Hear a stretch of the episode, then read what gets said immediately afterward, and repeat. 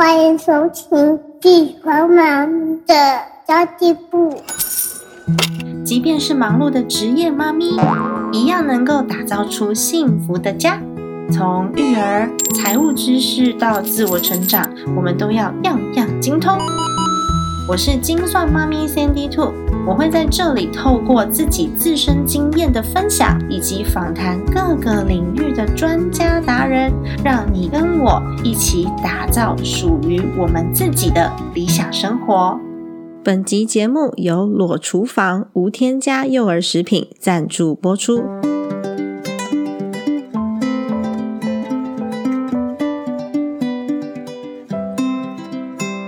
裸厨房的创办人 Shannon 过去在外商公司工作十多年，为了照顾癌末的父亲，决定离开外商公司来创业。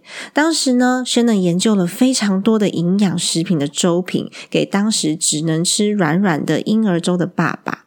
而成就了今天裸厨房的品牌。为了兼顾健康又好吃的需求，裸厨房的每一项商品都找来营养师共同开发，以最自然的烹调方式，非常符合正在成长当中的宝贝的需求哦。而且食材的选择更是不手软的，选用了富里的有机米、云林的快乐猪、金山的无毒地瓜等等优质的食材。裸厨房的每一只产品都通过了 SGS。三三百九十六项以上的副食品检验的要求，并且用常温灭菌的技术来确保食物真空无菌，还可以维持新鲜度，做到无添加也能够常温保存，直接隔水加热就可以食用了，超方便的耶！在食材、口味、营养成分跟安全检验都是高标准的情况下，非常适合在家育儿，同时要工作没有时间调配宝宝营养均衡粥品的妈咪哦。精算。妈妈咪的家计部听众朋友到裸厨房官网购物满五百元，输入折扣码 C N D two 就可以折五十元，S A N D Y T W O 就可以折五十元喽。详细的情形我会放在资讯栏位喽。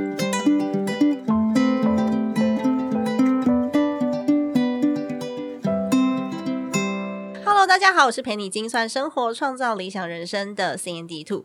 很熟悉精算妈咪家计部的频道朋友呢，应该对 C N D Two 所提倡的财务安全、心灵自由的理财目标不太陌生。理财就是设计你生活的方式，规划预算就是在规划你的生活样态。但是你有想过你心目中的理想生活样貌吗？其实蛮多人都没有曾经去画出你的理想生活样貌。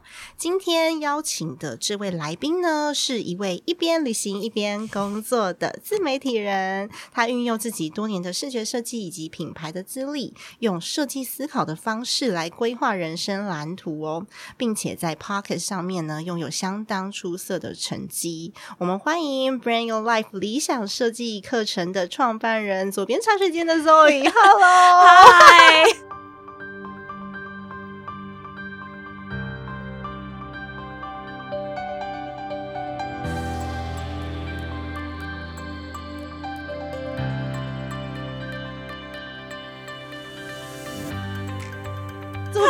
间真的是我第一个听的节目哎！我们刚刚才在聊，说我二零一八年的时候怀孕，生了我第一个小孩，八月份的时候出生。其实肉 y 的节目是六月，对我超早起的，所以今天有一点小粉丝的心态，然后我就觉得天哪，我怎么这么紧张？很荣幸，很荣幸，是陪伴我坐月子一整个月的时光，育儿啊，还有喂母奶啊，然后换尿布啊，就是有 Zoe 的陪伴。然后最近我发现，就是在分类排行榜上面，我变成第二名了。我之前一直在那个分类项目里面是第一名，然后我就打开看了一下，第一名是左边茶水间。哦，算了，我认了。还有这种事，我原本还恭喜你，结果还说哎是我。我觉得很荣幸啊，可以跟周宇排在一起，有没有？我自己就是把它自己截图一下，往脸上贴金，就到处去炫耀这样子，真的很棒。今天见到周宇本人，就是如同你频道上面一样的活泼亲切，有种见偶像的感觉。真的，你今年也出了两本的书，对。一本是《工作必须有钱、有爱、有意义》，这本书是我最喜欢的。我从看到了它的标题我就喜欢了，然后以及启动远距工作，设计你的理想生活，就是在讲人生跟工作意义连接的一本书籍，跟我精算妈咪想要提倡的价值观其实非常非常的相近。诶，嗯因为许多人对于理想生活像样态，他们没有办法去想象。更不要说个人自我价值的发掘了，所以我想要跟肉以今天这集节目当中呢，要请教你的个人品牌塑造，以及要帮大家找到自我价值。那其实相信很多的听众朋友，因为肉姨算是元老级的 podcaster 了，所以左边茶水间这个节目大家应该都耳熟能详。但是我还是想要听听看肉以介绍一下你自己，因为其实我自己有个困扰，嗯哼，是我自从做了 podcast 之后，然后我开了公司，然后我开始讲课，又准备要出书，我就觉得每一次大家问我，诶，要我自我介绍，然后要我一句话定义我自己的时候，好难哦，我都要想半天，我到底要怎么定义我自己？所以我现在来请教一下前辈，你可以跟大家打打招呼，然后介绍一下你自己吗？好，Hi Sandy，还有 精神和美家这部的听众，大家好。你已经笑到不能自己了，因为你很活泼哎、因为我们现在在现场，所以我可以一直看到 Sandy 本人，点笑个不停，但其实我大肉九岁，但还是呃很样的心真耶，最开心了。那请你介绍一下你自己吧。好，那我就是左边茶时间的 Zoe，我自己有一个、嗯呃品牌叫做理想生活设计。那我有在做线上课程，我也写过书。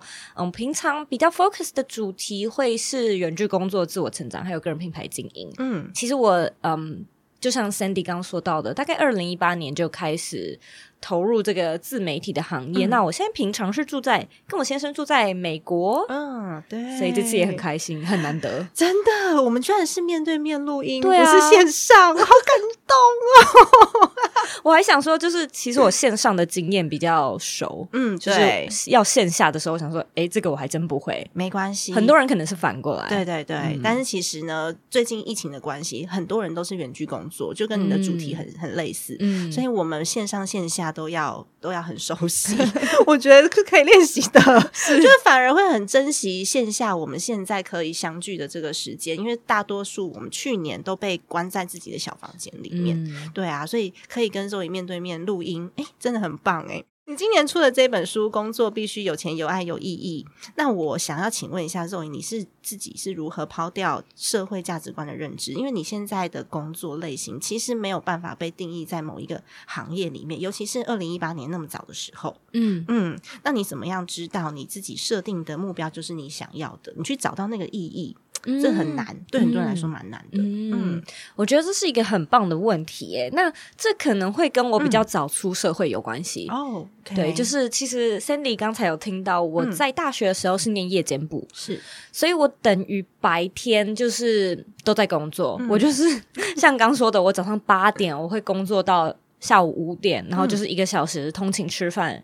然后六点上课，上晚上的课上到大概十点多，然后就是回家继续做作业，然后星期六也上课，所以我等于早同才就是同年纪的人嗯出社会蛮早的。对，那我就在那段时间，就是经常怀疑人生，觉得自己不干嘛把自己搞得这么累，还是说要休学算了，还是不要念了，还是说要做什么，要不要去打工度假等等之类的，就是每天几乎都在思考。那在这个思考的过程中，我发现我很喜欢工作，哦，嗯 o k 我发现，对我很享受工作为我带来的成就感跟那种满足的感觉，嗯。所以我倒不是说，哎、要去追求一个哦再也不用努力的生活，哦是。对，因为其实我嗯也蛮早就发现，我真的还蛮。我对于物质类的生活没有那么的追求，哦，我们是同一类人的，对，就是你知道，我是一个超对车子没感觉的人，嗯，对，对，就是他只要会动，可以带我去我想去的地方就好了。对，甚至是不用，就是我只想要开门就到。对我对任何的通勤完全没有兴趣，这个车多厉害、多漂亮、多贵，我完全没有兴趣。嗯然后可能你就会，你发现你自己的一些偏好，嗯就是你对于人生有不一样的 preference，然后这个东西跟大家不一样。嗯，然后包含什么名牌包啊，或者是等等之类。可是，在这个过程中，你也可以发现那自己感兴趣的是什么。所以，我觉得，嗯，可能我们这个节目如果是比较讲理财的话，我可能就是那种对于钱本身的价值，我觉得这个钱它可能本身不是一种有价值的东西，所以有钱的话呢，我会尽量把它去换成。我认为有价值的体验呐，喝美酒啊，吃美食啊，不错，等等之类的。但是呢，就是这样的一个价值观，在后来我发现说，哎，我存不到钱呢。就是大概在大学那段期间，我有发现到我对于金钱的认知，倒不是说我真的很喜欢买东买西，嗯，可是我的确很喜欢换体验。是那嗯，大概到了大三、大四的时候，我心里面冒出一个念头是。我那么喜欢工作，那为什么我平常这么累，这么的不开心，然后早上起床都要想尽一切，生出新的借口去请假？就我不想要上班，想要翘班呢？对，就想要翘课一样。然后就觉得，哎，怎么搞的？其实我平常的工作内容我并不讨厌呢，甚至是说我呃下了班之后，如果说有假日真的闲的话，我会去咖啡厅哎。我会自己一个人，就是打开电脑做可能与工作非常类似的事情，甚至就是啊客户的那个案子，我也没有收加班费。所以你应该是不喜欢被关在公司里面，还有被规定上下班的框架。没错，嗯然后我就是有了那个呃领悟嘛，就哦原来是这样子哦，所以我大概在我大三的时候开始去搜寻，就是哎这是有这样的可能性吗？那要怎么做呢？所以一开始的时候，我呃。首先知道的东西叫做自由接案，嗯，就是 SOHO 族，因为那时候没有什么 digital nomad 任何这样的东西，老实说，嗯，所以我就想说，OK，那我就那我就自己接案吧。所以其实是这样子开始的。那我也是在那段期间有渐渐的调整我自己对于金钱跟有意义的工作的价值观，因为我就觉得，嗯，做接案是不错，可以累积作品，但是我倒没有觉得我在做一件有意义的事，我反而好像就是比较，嗯，糊口。的事情，然后我也比较开始存钱，就是我开始去想说有没有什么可以，嗯，不用用我时间换的，嗯，有没有什么更聪明的赚钱方式？然后也开始在想说，哎，对啊，那什么样的工作我做起来会觉得有意义、有热忱，甚至是就算没有人付我钱，我也愿意去做。大概就是在那段时间，可能从大二、大三，然后一路到可能出社会两三年吧，就花了三五年的时间摸索。哦，对。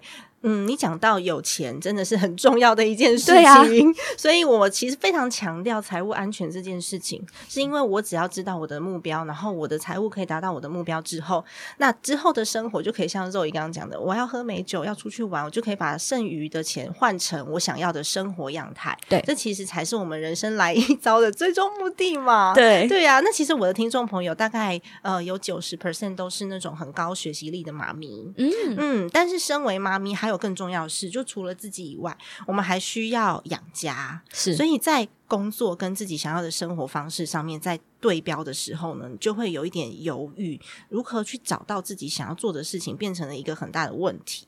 你觉得真的有可能靠着我心里面心之所向，我就能够跨越障碍，然后去找到自己想要的生活吗？我觉得这是一个非常非常棒的问题，而且我在看你访纲的时候，我就觉得，呃，我真的不得不佩服 妈妈们，嗯，你们的时间真的是很碎片化，对，非常，然后可能自己，我觉得有，呃。应该说，大部分的女性可能在考虑这个点的时候，还是会把小孩子摆在自己前面的，就是母爱嘛，正常。但我觉得换个角度想，它倒不一定是一种我好像只能二选一的选择，就是哦，我为了我，我好像自己去追求我想要做的事情，是不是一种自私的？就是会有那种 mom guilt。嗯，我我觉得不太需要这样，反而可以换个角度想说，哎，我的小朋友有没有办法跟我一起成长？对。对，就像是可能 Sandy 也也可能在想说，哎，对啊，我可不可以在小朋友 还没两岁，我就开始教他理财呢？教一些观念。那你也可以在这个过程中啊，获得很多心得。哎，这些心得就是内容啊，内容就可以行销啊。就是哎，我小朋友竟然给我这样的一些 feedback，对，这个是我完全没有想过的切角点。是的，那当你在做这件事情的时候，首先你可以有源源不绝的灵感，然后你的小朋友可以跟你一起成长，然后你也有比较少的，就是那种自责的感觉。那在这个过程中，或许妈妈卡的比较是我现阶段的技能没有办法让我变现，所以我觉得这个中间呢，从你的热情到你的专业，它中间的确是有一个 gap。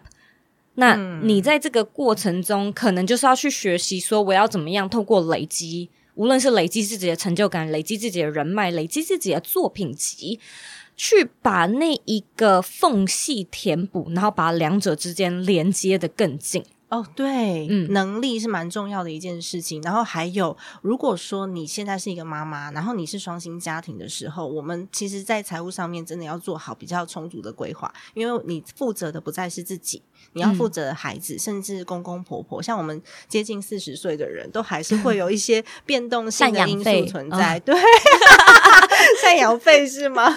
对。那我觉得我的孩子，因为我算是比较幸运的人，因为我一我本来本身的经验就比较在创业的路上走的比较久一点，所以我一开始要在做转型的时候，我就有很多的素材可以讲，然后我也可以告诉妈妈说，我能我能呃教你怎么样初步的去做最小最小可行的方案，然后我可以很快速的去想到变现的基准点在哪里。但一般妈妈其实比较少，如果你是上班族的话，会比较少这样子的机会。是所以我的孩子是跟着我，他四个月的时候，我就背着他到处去开会跟 上班 之类的。所以我的孩子其实在这个过程当中，他学习的也蛮多的。然后学习最多的就是谈判，你说小孩子学谈判，对他一天到晚跟我谈条件，因为他会知道说我我在思考事情的时候，我都会哦，如果说 A 发生的时候，我的解决方案是什么；B 发生的时候，解决方案是什么；C 发生的时候，解决方案是什么。然后我有什么资源可以衔接。嗯，所以后来就变成我的孩子都会跟我讲说，他才三岁哦，三岁三个月。他说：“妈妈，你现在有两个选择。”我说：“我没有要给你两个选择。很可爱天哪。他说：“妈妈，你这样说是不对的，因为怎么样怎么样。”说：“天哪，我居然教会我孩子这个，太让我惊讶了。”所以其实无论你的角色如何哦，只要你在学习的路上，我们都还是可以给孩子带来很多的收获。然后我一开始有有一些 guilty 的感觉，嗯是因为我没有办法像全职家庭主妇一样，我早上起来做一份丰盛的早餐，嗯然后我没有办法时时刻刻陪伴我的孩子，因为两岁我就送他去上学了。嗯哼，我没有办法时时刻刻就是真的很陪伴他做手作啊，或者是每天要一起出去做一些户外活动啊之类的，嗯因为我需要上班，时间所以我需要工作。嗯哼，但我觉得一般的妈咪，如果你真的有时间去陪伴孩子的话，因为有一些很多很多的妈妈是先生在工作，然后她自己在家里面，嗯她自己在家里面，不管是育儿也好，然后想要找一些事情来做也好，这段时间就很适合像周怡刚刚讲的，我可以去。弥补一下我还没有学会的这些技能是跟能力。那最重要的是，因为我可能跟若怡的年纪有一点点差距，所以呢，呃，我比较会，我比较会站在的角度是，你要先去盘点你现有的资源跟能力，因为学习这件事情对我们来说，它很有时间上面的压力，对它的成本比较高，嗯，所以会从你身上的资源开始盘点起。然后，如果说你自己的能力真的没有办法补足的时候，先去找身边的朋友对一起来做合作。这对对于就是稍微有一点年纪的人，学习成本过高的时候，嗯是比较好的一个选项。诶，怎么变成我在分享？哎、但是但是我很认同 哎、对因为我觉得蛮多女性在一嗯开，我也不知道为什么，就是女性变成这样。我觉得现在反倒很多女性她会对于成就感有一种，甚至可以说是过分的追求。对对对，是，然后一想要来做，第一个想到的都是单打独斗。没错。哎、其实可以不用啊嗯，。其实可以不用。嗯是的，所以我觉得，呃，如果说你可以有一群很棒的伙伴的话，我们前进的速度会比较快，而且你会比较轻松。最重要的是，在工作的过程当中是被体谅的。对对，对因为大家都同样的状况嘛，小孩在吵，啊，开会晚十分钟，就不会说在一个就一般创业场合里面，小孩在吵，我没有办法离开，然后这是一件很不专业的事情。嗯所以我觉得打造环境也是蛮重要的一件事。但是我一直在跟大家沟通理想生活，其实我觉得蛮多人一辈子都是跟着社会价值观走的。嗯，然后大家会把大环境的期待变成好像是我的梦想，可是其实那不是，但是你误以为它是。然后当我们追求到那个梦想，你抓到它的时候，你发现天哪，我瞬间失去了人生的意义。嗯那反而是失去意义，不是找到意义。耶。那我们到底要如何在一开始就分辨说这是社会价值观给我的，还是我真正想要的？嗯，哎、这是一个非常好的问题、哎，我想要嗯说一个故事，好哦，就是我在高三的时候啊，其实大学呃高三没有念好，嗯然后最后是肄业的，就是有在书里面提到。然后呃，我那时候就觉得很受挫吧，嗯所以也不想要念大学，就觉得都算了算了，嗯不想继续升学这样子。对我那时候有一个想法，是我很想要去澳洲打工度假，啊，那时候很流行欸，那时候很流行。然后我在那个时间点，我觉得这是我自己想要的啊，嗯这是我的梦想。我并没有跟什么社会期待啊，还是什么的绑在一起，我就是我是认真真心觉得自己想做，嗯我就去跟我爸妈说。那那时候的我就是完全没有任何的存钱，过去也没有，就算压岁钱领很多都花掉的那一种。我就是连五万块的机票我都去澳洲了都买不到，我就跟我爸妈讲，然后我就想说他们应该会支持我吧。结果他们就没有。那其实我是一个独生女，所以小的时候我真的是很受宠，就几乎要什么有什么的那种。所以那一次的打击对我来说蛮大的，就有点像是我我爸妈第一次硬生生拒绝我的啊、呃要求的感觉。那那时候我爸就丢了一句话，他就说：“你这个不是在为你的人生负责，你只是在为你的逃避做准备。”嗯，他就讲了这个很有哲理的话，然后我也听也听不懂。那个时候大学而已，真的会听不懂。对啊，才要上大学而已。然后我想说嗯这是什么意思？然后他就说。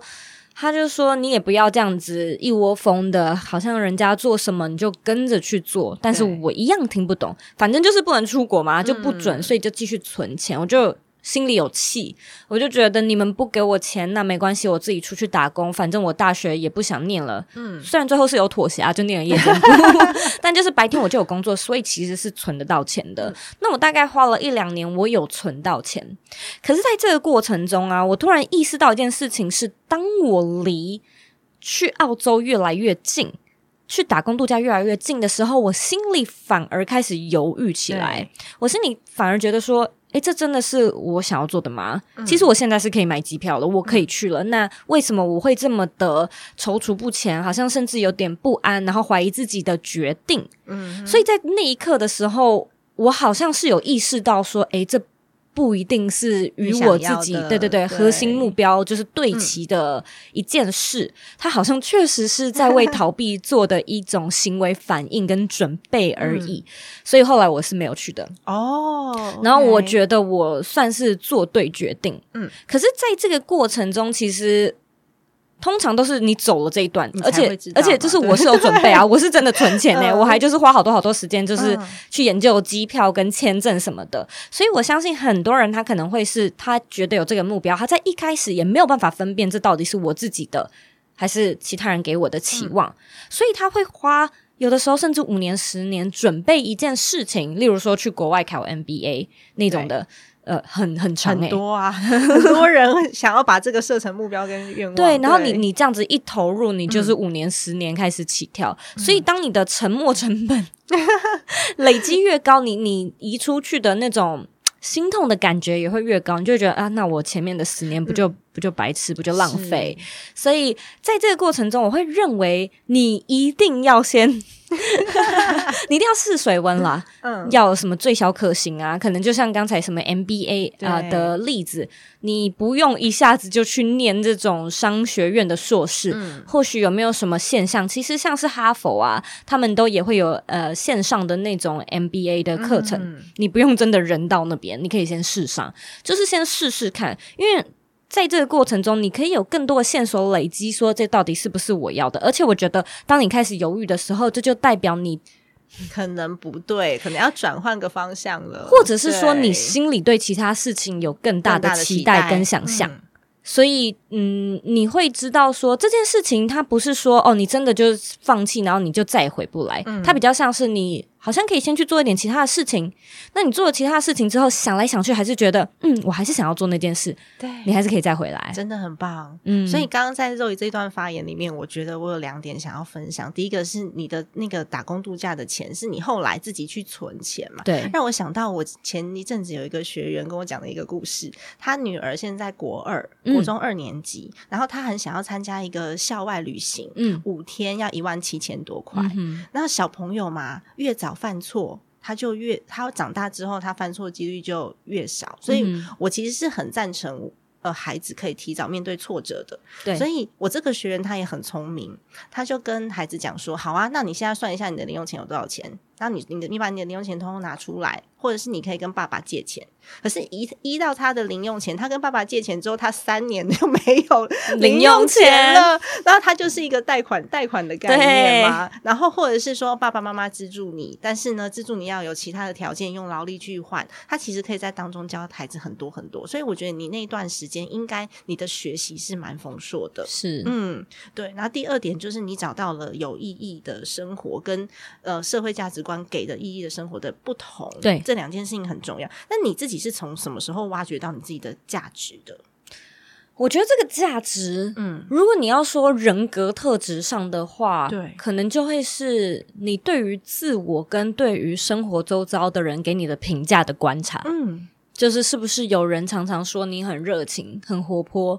那在我身上，可能嗯，很多人会说，诶，你蛮有毅力的，哦，对，你蛮坚持的，然后你你做事情就是还蛮嗯有有策略性的，就是不太莽撞的。嗯它不一定是一种夸赞，有的时候就只是一种陈述。可是你会认识你自己，然后去思考一下，他究竟是不是我？对，嗯然后或者是说你喜不喜欢这样的标签？嗯如果说不喜欢，其实也可以打破。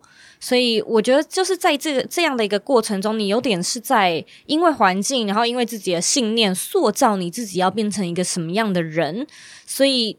好像当你累积累积之后，你就会往你想你设定的那个方向前进。那它或许也会变成你的特质，你的特质久了，可能也会变成你这个人的价值。真的，刚刚寿宇讲到标签这件事情，我觉得太重要了，因为蛮多人喜欢算命的啦，算人类图的啦，都是往自己身上贴标贴标签啊。嗯那你贴了很多标签，你就会觉得说啊，我的人类图就是这样，所以我无法突破。对，哎、我也不喜欢这种的。我也不喜欢我自己，我自己比较走的那个路线是。我如人家告诉我我不行，我就要去面对它，也是我就要去突破他。谁说我不行？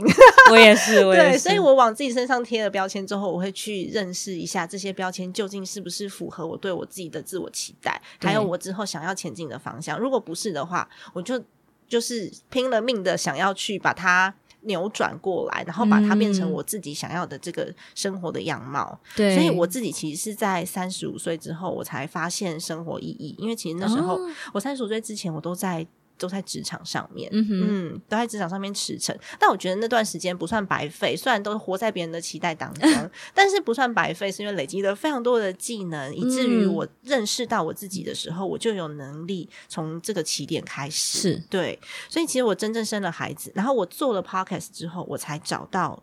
听自己的生存意义，因因为听众会给非常多的回馈，然后会有那种很长漏漏等的信，看了我自己都掉眼泪的，我就觉得天哪，我做了一件好有价值的事情哦。对，对我帮大家找到意义，然后有可能我这一集节目就扭转了不知道几个人的人生。，是是，是这时，候我觉得我自己的存在价值是让我自己可以感动的。嗯嗯，所以其实我觉得大家在找到自己的存在价值的时候，可以从你会不会对这件事情感动，还有就算他没有钱，你愿不愿意去做，嗯可以从这方面来去想想看。我觉得我想要补充一点，就是在呃，大家可以去查一下 Ikigai。哦，ikigai Ikigai 嗯就是有你节目上有讲过，对对对，忘记怎么拼了，但它这是一个日本哲学的，嗯。反正就是一种一种哲理。那通常我们就是要找到人生的意义，大部分啦，大部分的网络上或者是说学术间的说法都只有三种，嗯就是你找到你擅长的，你找到人家会付钱给你的是你的专业，以及你个人有热情的，大概就是三个的交集点。可是 Ikigai 它特别的是，它加了一个世界需要的事情。哦，世界需要的事情，所以我觉得它会有点像是从你自己就是不断的耕耘，然后就是呃为自己得利变成利他。嗯，你会发现很多你感觉有意义的事件，或者是那个 moment 的时候，都跟人家有连接。真的，例如说，你看到你读者写给你的信，或者是你找到你的真爱，或者是你第一次抱着你宝宝的那一刻。通常你都会觉得哦，人生充满意义感。我知道我为什么活着，就是这一刻。真的，而且会掉眼泪。，对，然后嗯通常都会是、不会是你自己闭门然后享受，通常啦，通常不太会是，嗯但。在这个过程中，我也是慢慢理解到，哦，好像你真的是需要付出，你需要贡献出去，你利他那个意义，他寻找的会比较快速一点。真的，所以从利他的角度出发，嗯然后做自己可以感动自己的事情。没错，嗯，好的，那肉你现在也结婚了啊，对呀面对家庭啦。那你在设计你自己理想生活的时候，如果有另外一半，那他跟你想象中的生活样貌不太一样，就是他喜欢的东西跟你不一样。我举我自己的例子好了，我是非常活泼的人，然后我也旅行过很多国家，我去过二十八个国家，嗯然后我都喜欢自助旅行，我喜欢冒险。但是我老公是工程师，他就是一个萝卜一个坑，一板一眼的。我们两个一开始是因为互补。嗯所以会吸引对方，嗯但是我们在最终的理想生活的样貌上面就会非常的不同。我老公就是他待在家里，然后屁股不要移动，他每天可以做一样的事情，他就很开心。可是我不行啊，我就一直缠着他说不要，我要出去玩，嗯我要出去玩。这时候你要怎么办啊？哎、我觉得这个会有一嗯点点像是我刚才讲到的那个耶，呃，在另外一个节目上讲到的。跟 Tina 录节目的时候、嗯 t i n a 问我说：“哎、如果在呃 hire 人啊，或者是寻找团队伙伴的时候，要怎么样？嗯，跟彼此工作上面，嗯，工作的比较顺利。对，然后我那时候给了一个方式是学会看见这个人的价值。嗯，然后我觉得这件事情也可以用在伴侣身上，就是你先生虽然好像很无聊的感觉，但是你能不能够看见，就是他可以让你珍惜，可以让你 appreciate 对的的地方。没错，例如他会帮我剪音频，所以刚刚是肉姨说你无聊，那 真的是很不好意思。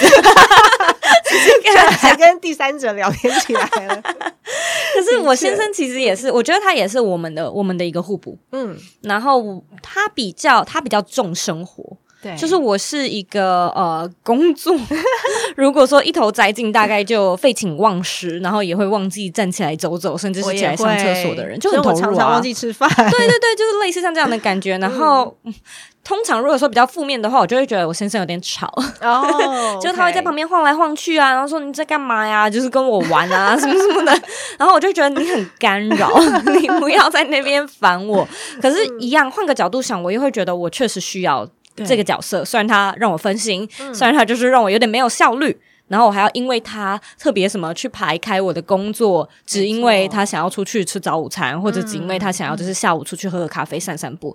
可是我就会想说，但是如果没有他呢？如果没有这个角色，我的生活又会变得什么样子？对，可是其实就是真的，你要两个人能够和谐的朝同一个理想生活的那个 path 一起前进，你绝对是需要充分沟通。嗯，就是我想要的是这个版本，那你呢？那我们能不能够找到彼此可以配合的方式？对所以一定是不断的充分沟通。没错，而且彼此都要有一点退让，不可能说哎，我全要了，对 不行。所以我跟我先生其实也是这样讲。刚刚这里提到一个，我觉得蛮重要的，是如果没有他在我的生活当中，我生活会变怎样？嗯我就是一个很随性的人呐、然后我就是眼前的事情，眼前就立刻解决的。所以我的音频可能录完之后，我就把它丢在桌面上，我先生就会去把它放成整一个弱档，然后那个节目名称什么非常的 organized。对，如果我没有他的话，我可能现在连我的节目，因为我已经录了这一集是第两百零五集，我可能真的会找不到东西哦。对。但是他就可以告诉我说：“哎、我什么东西放在哪一个抽屉的哪一个袋子里？”哦，嗯，然后甚至我可能要出去外面工作，他就今天早上因为我有买 Zoe 的书嘛，然后要打算要给你签书，然后我先生就跟我讲说：“你书有没有带？我帮你放在桌上。很贴心。，对他就是这样的角色，所以如果没有他的话，像我今天早上的水壶是我自己准备的，我就忘记带了。哦，有有听到你在那边念。对，我就说啊，我的水壶，真的，可是我觉得真的很可爱。有的时候夫妻之间，好像你真的会觉得说，嗯嗯。我觉得这是我的一个学习，就是我以前也是一个很自我的人，嗯就我想要做这件事情，我想要怎么样，然后、嗯我的理想生活，我朝这个方向走。对，可是后来我理解到一件事情是，我可以去做那个或许是妥协，或者是他比较想要的版本，因为看到他开心，我也很开心。对我也会，我想说，哎、我会去想看我老公喜欢吃什么，对。然后我去符合他的期待，对对对，就是这不是我不一定是我想吃的，对。但是我看你吃的很开心，那我就也很开心，对，对，所以我一天到晚在吃我不喜欢吃的东西，抱怨一下，真的，因为我老公真的很很像小朋友，所以他的、哦他，你让他吃好吃的，然后让他玩好玩的，或者是他、嗯我最近哎我先生也是真的，我最近订的 Disney Plus，你就让他好好在那边 巨婴，你就好好让让他在那边看一集就是漫威系列的电影，嗯他就觉得哦我很开心了。漫威，真的。所以其实两个人生活就是各让一步啦，互嗯相去体谅对方。嗯像我很爱出去玩，我先生有的时候他就是在后面拍拍照，我在海里面玩，他就在岸上拍照，我不一定要把把他拖下海嘛，对不对？其实也是一种方式啊。对对嗯。那其实我们这一集里面谈了很多理想生活，最终如果财务上面没有办法负担的话，其实蛮难落实的耶。真的。对啊，那周宇在这方面，你有什么样子的呃方式可以跟我们分享？就是你的理想生活跟财务目标如何去对接？那我其实是一个蛮谨慎的人，嗯所以这个会攸关到你说到的财务。然后呃，左边茶水间发生在我刚搬去美国一年的时候。嗯其实那时候我跟我先生也很贫穷，贫穷小夫妻住小套房，大概这个空间的两倍大，嗯，就这样，也没有厨房，就是小小的，对，就 studio 而已。然后我那时候其实第一个意识到我想要做这件事情的时候，我第一个做的就是先算钱。对，我就先算说，哦，我一个我是真的认真算哦，算我一个月就是吃饭开销，有车子什么的保险，然后月呃房租一个月大概花多少钱，然后我现在薪水是这样，嗯。那我应该离不开。我一定要这份薪水，所以一开始的时候我是不离职创业的，哦对，然后对对对，我就是那种白天可能做我正职的工作，然后那那一年是挺辛苦的，嗯。就是下了班之后，你大概也要花起码三到四个小时做你的 podcast，做你的品牌。跟我一样，对啊。我那时候也在上班，我家还有小孩，哦，你是更辛苦所以啊！我都是我录音的时间是晚上十一点之后，或者是早上五点起来。哦，嗯，你更辛苦。因为有有小孩啊，但是其实是一样的状态，对就是下班之后你还需要对你的人生负责嘛，所以我需要做一些让我有所累积的事情。对，嗯所以你刚才讲到的资源盘点，我也很认同。就是除了算钱之外，我还算时间。嗯就是我想要释放更多的时间，所以我去追踪我的时间到底都用在哪里，你懂吗？好认真哦，对，就是认真的盘点，认真的算了一遍，然后其实也是一边做。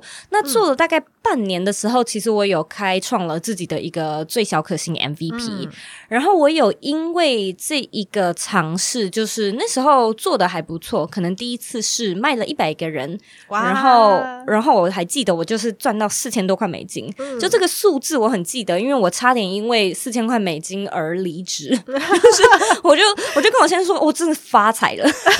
四千块美金，对，四千块美金就发财，就发财了我就想说这很够啊，就是但大概也才三个月而已啊。对，它能让你活多久 才是对重点，有没有延续性？对对对，嗯然后我就说我要不要就是直接我们就投入来做这件事情。那那时候我先生就说你再缓缓，不要冲动，嗯因为不太确定这这或许是不是就像你说的，每个月都有稳定的现金流。对这四千块可能只是一次性，大部分都是。嗯所以我就觉得嗯，他说的有道理。但那时候我做了一个决定，是我把我的正职白天的那个工作变成兼职，我就跟我老板说我们算 part time，然后我花多一点时间做我自己的品牌。哦，很聪明的方法，对，就是也没有直接的断粮，对 还是有一些减半的薪水这样子，然后一边花更多时间做左边茶水间。嗯所以又过了半年的尝试，我算是摸索出一套商业模式，然后也测试。嗯所以这半年之间有测试，然后有确定说，OK，这真的确实可以为我带来稳定的收入，嗯。然后才真的离职的。哦，所以是你一步一步累积来，你自己是有一些策略上面的考量的。对，算是比较谨慎嗯小心的。对啊，我也会鼓励大家，如果说你自己本身是双薪家庭的话，你就是先要把自己的紧急预备金给计算好，对因为无论如何，大家告诉你零元创业，但是你还是要吃饭吧？对，对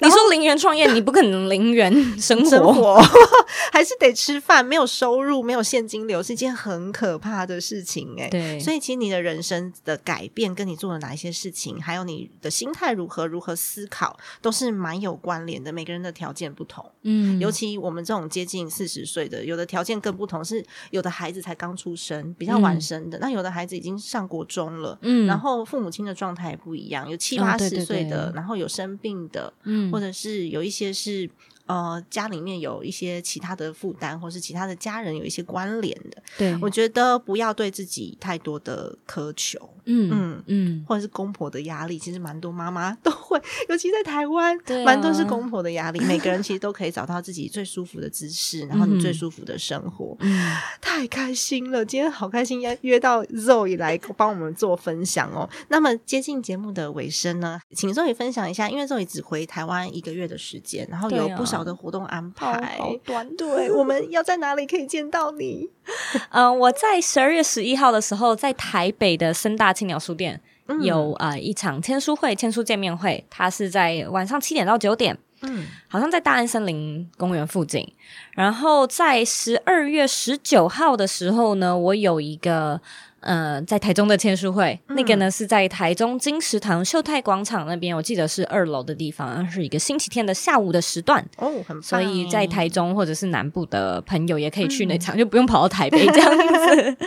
然后我们在十二月二十一号耶，十二月二十一号，我自己宣传吗？又有一个活动，对，又一个活动是我们跟女性创业家协会，就是 Her Attitude 一起举办的，她的人生设计工作新定义。它其实比较像是 Podcast 知识变现的专场，但是呢，我们请到的伙伴有有 Zoe 来帮我们分享，然后还有我也会是其中一个分享嘉宾，以及五岁都要懂得国际观的 Laura 老师。Laura 老师他自己本身也是创业家，他有自己的课程，儿童相关的课程，然后他自己也有间贸易公司，我觉得是很酷的事情。然后有很多的知识变现的工具可以从 Zoe 这边得知。然后如果说你是已经创业有产品的创业家的话，我也欢迎来到现场分享，因为我们会邀请更多更多不同的来有做 podcast，然后也有开公司的朋友一起到现场来跟大家做交流。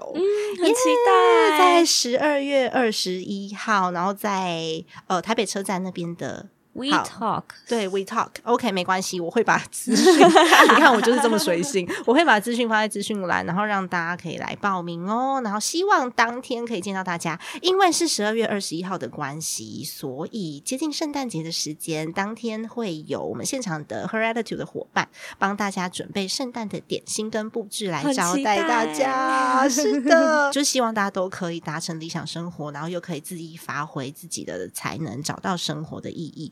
然后也希望每个人的人生都一直精彩下去，而不是只有那一瞬间爆发的火花精彩而已。嗯那肉爷有没有一句话可以送给我们的听众朋友？好，我可以说我常说的那个吗？啊，我会说，呃，你是你人生的负责人，嗯你有权利也有能力去过你真正热爱的人生。哇，好棒哦，太棒了！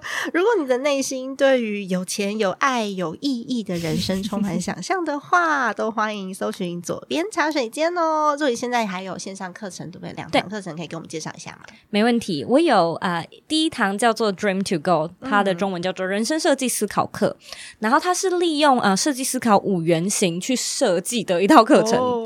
设计思考五原型，它有点像是一位呃产品设计师一定知道的一一种设计产品的流程。我们第一个步骤做什么？第二个步骤，然后第三、第四、第五，OK，好，商品出来了，完成了，大概是长这样的一个步骤。那我们会把这套步骤放到人生设计上面，就是一样教你第一步去发现问题，第二步去定义，第三步做调查，第四步做模型等等之类的，然后把它套用在你的生活上面。然后去呃创造一个长期累积的改变，嗯然后慢慢把你的 trajectory 呃航道对，变到哎不一样的地方，指向不一样的地方。指向你想要去的地方。对是的。然后第二套课程叫做 Bring Your Life。